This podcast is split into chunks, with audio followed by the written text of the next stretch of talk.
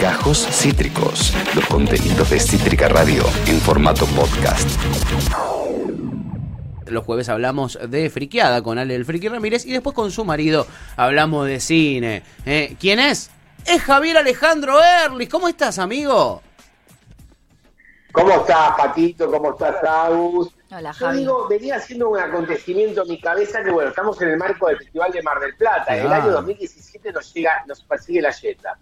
2017, el hundimiento del Ara San Juan. Sí. 2000, eh, se suspende todo Mar del Plata. Recordemos, sucedió una base Sí. de Mar del Plata, desapareció. Bueno, estábamos todos de vuelo, suspendido todo, le vino bárbaro políticamente al macrismo, suspendido todo. Sí. 2018, el aniversario del Ara San Juan. Seguimos todavía, entonces, clima del vuelo, anivers- primer aniversario. 2019 se iba al macrismo, estaba un festival, como parecía más un luto que un festival muy sencillo, muy mala onda. 2020 online, el único lugar de, la, de uno de los pocos lugares festivales del mundo que se pudo hacer online en el medio, viene el fallecimiento de Diego. Así que, pero bueno, seguimos adelante, siempre igualmente el festival, pese a todo, pese a los acontecimientos, sigue adelante, así que bueno, acá estoy con ustedes y también con los estrenos de la semana, chicos, pero bueno, era mi, mi referencia Muy bien. a todo esto de- del día de actualidad. Muy bien, amigo. Eh, eh, eh, se sigue dando, ¿no? El, el Festival Internacional de Cine de, de- de Mar del Plata, ¿no? Sí, el, el símbolo lobo marino también está ahora con el crespón negro, ¿no es cierto? Cambiado con, el- con la cinta, ¿no es cierto? También un modo de conmemoración y adherirse también a todo lo que es la conmemoración de los tres días, ¿no es cierto? Y sí. Así que, pero el festival sigue adelante, es eh, un festival distinto, como te decía, con 80. Empiezo, ¿querés que empiece con los estrenos? Sacamos los estrenos y vamos con el Dale, festival. dale, vamos con los estrenos que tenemos para el día de hoy.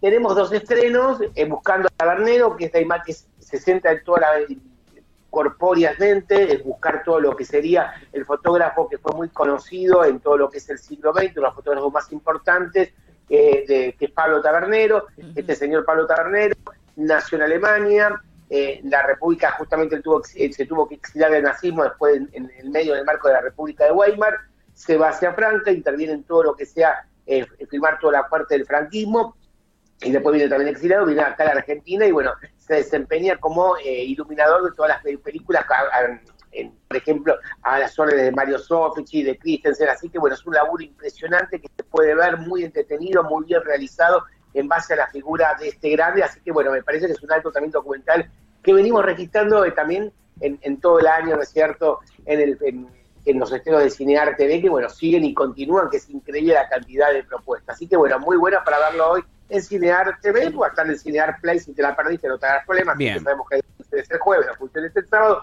de los dos estrenos, y después la puedes ver en Cinear Play sin pagar mango durante una semana. Eso sería la trayectoria de la película, chicos. Y vamos a otra de las películas que también coincide y ya me da lugar a pie a zambullirme en Mar del Plata porque es Al morir la matiné. Sí. Esta película también se presentó en el, en el marco también de una de las secciones del Festival Internacional de Cine de Mar del Plata. Está ubicada en los 90, es del género gore, el género de terror, podemos Sí. decirle, muy para verla, yo digo, en el Cine Ambassador, como veíamos nosotros las trasnoches, estas películas inusuales en el festival, acompañado por el programador Pablo Conde, sucede en un cine donde entra un loco y se mete en la cabina y se mete con los espectadores a eliminarlos uno a uno. ¿Qué pasará? Con producción argentina, uruguaya, de Maximiliano Contenti, muy entretenida, eh, con Luciana Grasso, que es conocida también como, seguramente la debe conocer, una de las protagonistas, eh, nuestra amiga Agustina, que trabajó muchos años también en cómo se pasara un tren, eh, que Sí. hizo la película. Sí, yo fui- fui con ella-. Fui con ella al Yuna. Ah, mirá. Cuando todavía era Yuna. Mirá, mirá qué loco. Mirá Javi, Sí. cómo sabía. ¿eh? Hermosa, viste que ella también es, que es, eh, me imaginé y también intervino en otras películas de terror, del género, así que eh, muy buena película, muy entretenida, y yo se las recomiendo. Pasó Mar del Plata en las secciones y también ahora es estreno de Cinearte de enseguida, viste, porque ya las películas vienen, es un festival atípico, les digo, Sí. eh, no son los 400 títulos 500, sino que hizo una selección acotada, que hay 80 realizaciones, muchos colegas le están criticando que la mitad, cuando vas a un festival internacional, si bien hay un festival, si vas acá a Plaza cualquiera, tenés una parte, pero también de, de tu país, pero también tenés una parte importante de otros países, por eso festival de clase A, que es único en Latinoamérica, el de clase A, que es el Festival de Mar del Plata, que bueno, la mitad de las realizaciones son argentinas, lo preguntamos con uno de los diagramadores y te dice, mira, muchas películas, más allá de todo, había 300 películas argentinas nominadas, candidatas al festival, increíble en tiempo de pandemia, Sí. lo que la producción que venimos arrastrando de años anteriores, no importa. Pese a todo, con, eh, no se firmaron en los años anteriores, recordemos, porque les bajaron la plata a lo que es el presupuesto, pero se hicieron acotadas, pero se realizaron.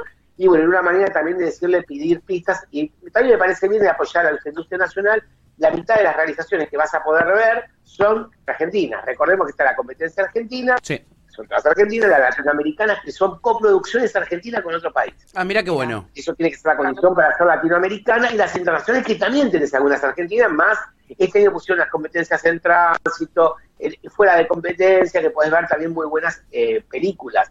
Muchas buenas, igualmente dijimos con realizadores se guardaron las películas que son para ver en el cine, se las guardaron para ver específicamente en el cine cuando durante la pandemia o en un festival. Acá bien. van las que se pueden ver y adaptar, que no se quemen, que las puedas observar a través de tu pantalla y no se pierda la magia del cine. Claro, Esas eran claro. más o menos las que era de este festival. Bien, bien, amigo. ¿Y cuáles Les son? comento, ¿Tenés ahí unas destacadas? Dale, de, coméntame, amigo.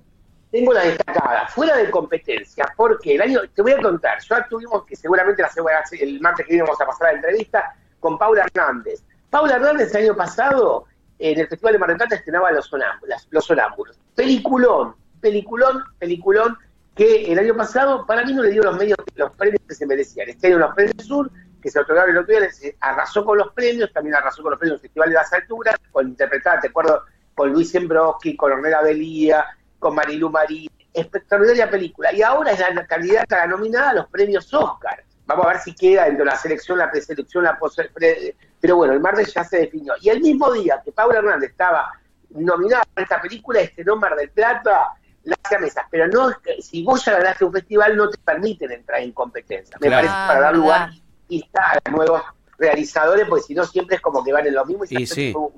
eh, se reparten, se hablan entre ellos y bueno, pe- pe- eh, no deja de ser sino un festival de gueto. Claro. Lo que se trató de abrir, bueno, quedó fuera de competencia, pero una película bellísima, Agus y Pato. Para mí una de las mejorcitas del festival, aunque esté fuera de competencia, es La Siamesa, que está basada en el cuento de Guillermo Sacomano, que ella la adaptó, que es una madre y una hija, la mala hija interpretada por Valeria Alonso, extraordinaria, y Rita Cortés, una, una composición que se aleja de composiciones anteriores, un laburo de composición que te va a hacer reír, te va a hacer llorar, es desgarradora la película, es con humor, es corrosiva, es todo, porque ama de una hija que una hija que recibe los terrenos cuando muere el padre, estaba hace mucho tiempo distanciado y tienen que ir a recoger a ver esos terrenos y todo un viaje hasta ese lugar que van a hacerlo es la tortura de esa madre y esa hija que están como siaméticas, como siamesas, que no se pueden separar, se dicen de todo y son simbióticas.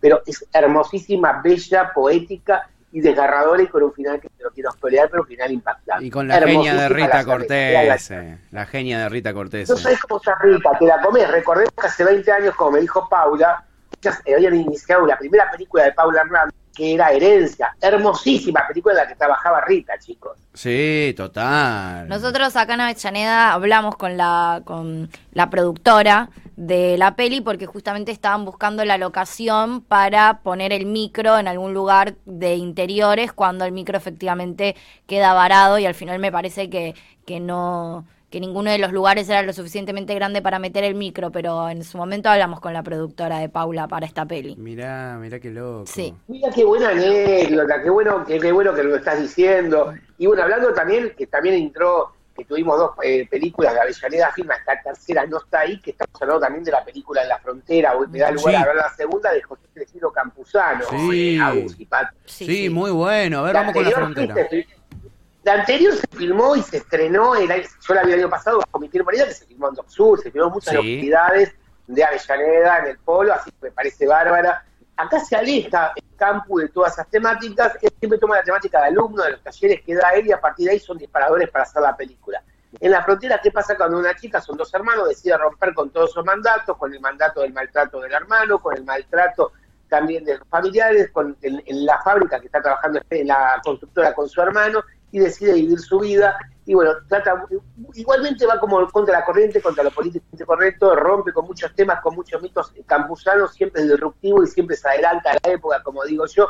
Una película ahora que va por otros carriles. Para mí me dice que no. Yo digo, Campo, me parece que Tarejas está como más en los temas humanos centrado que no en otros temas, que él dice que, bueno, que siguen siendo igualmente controversiales o de los márgenes. Está filmada en Moreno, en Juárez, esta película, pero Mira. también así que eh, vamos a la gente moreno, acá le levanta la mano que a los morenenses esta vez se alejó a Avellaneda bajo la zona del oeste. No es de las más que me ha gustado, después bajo mi piel morena, que era perfecta, Sí. Esta película era que, bueno, no todos los directores no pueden tener un pico tan alto. No es la que más me enloqueció, pero que se puede ver y está la película también le pasa a él. Él decidió también, al ganar hace dos años con Azote, alguna de las, de las películas de él en la, en la competencia argentina, bueno, ya quedan, se exhiben las películas, pero quedan como un clásico, pero fuera de la competencia, al igual que la película de Paula Herrera de Lacia Mesa. Bien. Amigos, seleccioname una más eh, y vamos con un temita para preparar la entrevista del día, ¿te parece?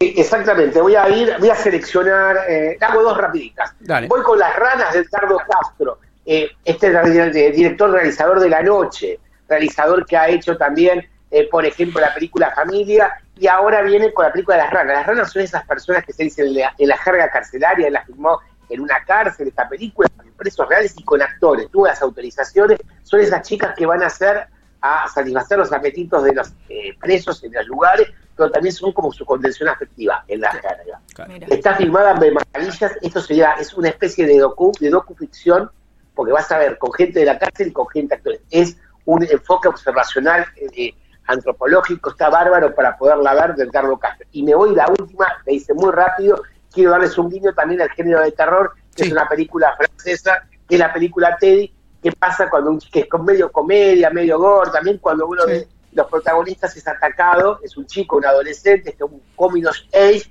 es atacado por un hombre lobo y empieza a atacar a los de al lado, pero en situaciones muy delirantes, una comedia que se puede ver también en el marco del Festival Internacional de Cine de Mar del Plata. Muy buena esa, Teddy, ¿eh? una peli francesa este, que, que suena bastante bien, suena bastante interesante. Acabas de escuchar Gajos Cítricos. Encontrá los contenidos de Cítrica Radio en formato podcast en Spotify, YouTube o en nuestra página web.